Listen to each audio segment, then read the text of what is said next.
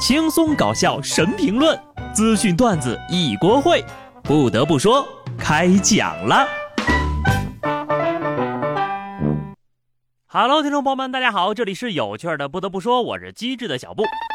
现在的骗子呀，真的是越来越多了啊！这网恋呢，早就没有我们那会儿那么纯洁了，到处都充满了陷阱，不是骗财的，就是骗色的，要么就是骗财骗色的。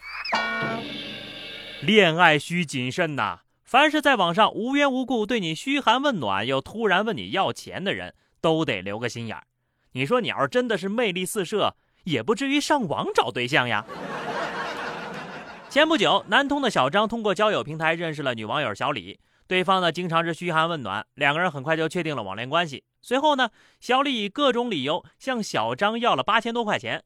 一个月之后，两个人网恋奔现，小张却发现。这小李就跟失忆了似的，两个人聊过的很多事情他都不记得，甚至还张冠李戴。他断定呀自己不是他唯一的男朋友，怀疑被骗，于是报了警。警方研判之后发现，这是一起有组织、有预谋的诈骗案。随后呢，南通警方赴内蒙古端掉了一网络诈骗团伙，抓获了六十一名嫌疑人。他骗的不止你一个，也不是一个人在骗你，而是六十一个。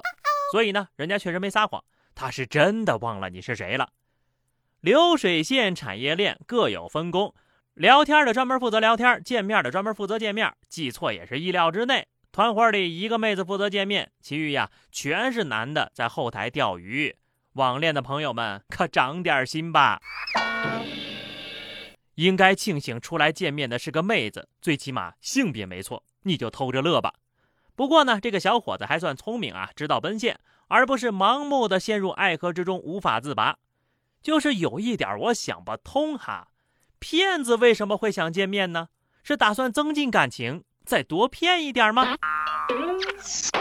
嘘寒问暖不如打笔巨款，理财这个词儿啊，从来与我无缘。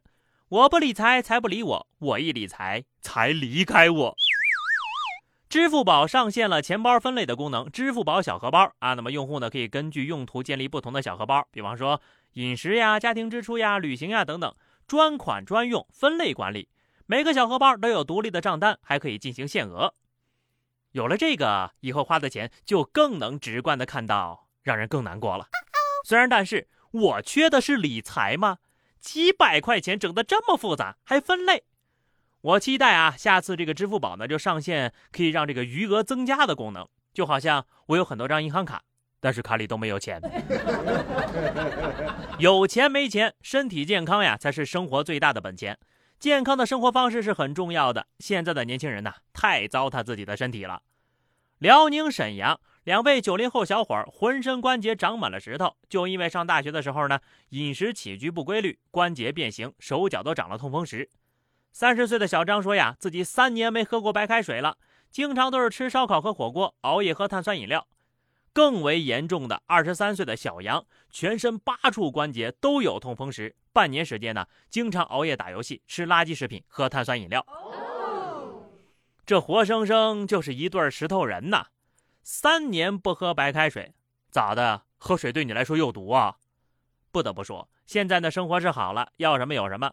但如果不知道节制呀，这身体确实很容易出现问题的。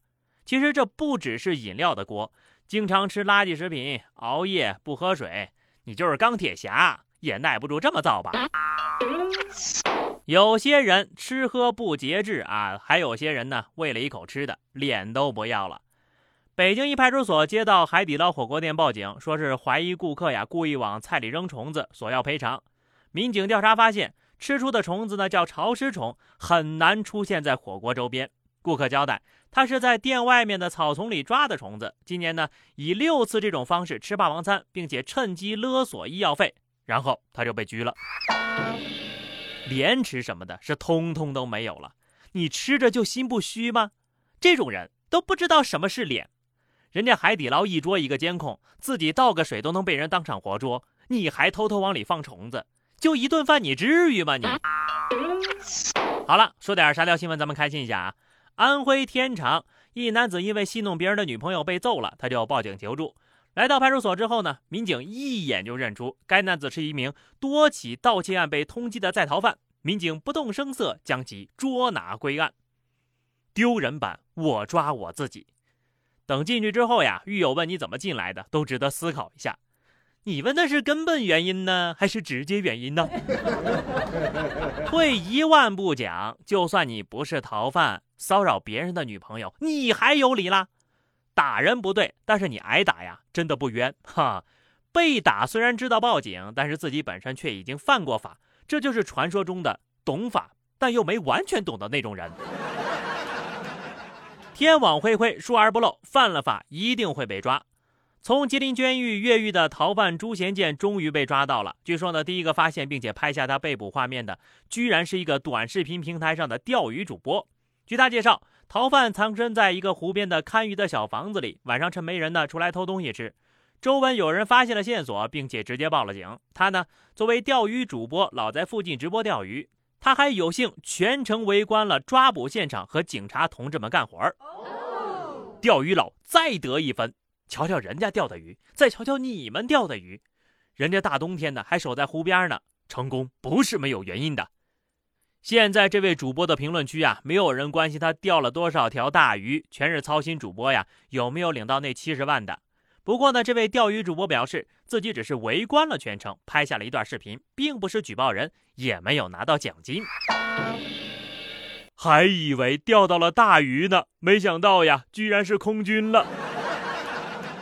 不过呢，也有好消息啊！那位因为撞脸逃犯三天被抓五次的老哥，终于敢上街了。下面这位当妈的没脑子呢，也就别带孩子上街了。河北石家庄一位女子呢，将宝宝放在斑马线上，无视周围往来的车辆，淡定地掏出手机对着宝宝录视频。路人疑似进行劝阻，而这名女子的回答让人愤怒了。她说：“孩子玩的挺高兴的，我还省事儿了，挺好。”省事儿是指讹一个倒霉司机敲一笔，并且再也不用带孩子吗？自从有了孩子之后呀，我就看不了这种事儿。我就想问，这货是哪个精神病院里跑出来的？有病还是大病？百分之百的，真就生下来就算完成任务了呗？孩子是倒了多大的霉呀，才会有这样的妈妈？等孩子长大之后看到视频，拔他的氧气罐都不带犹豫的。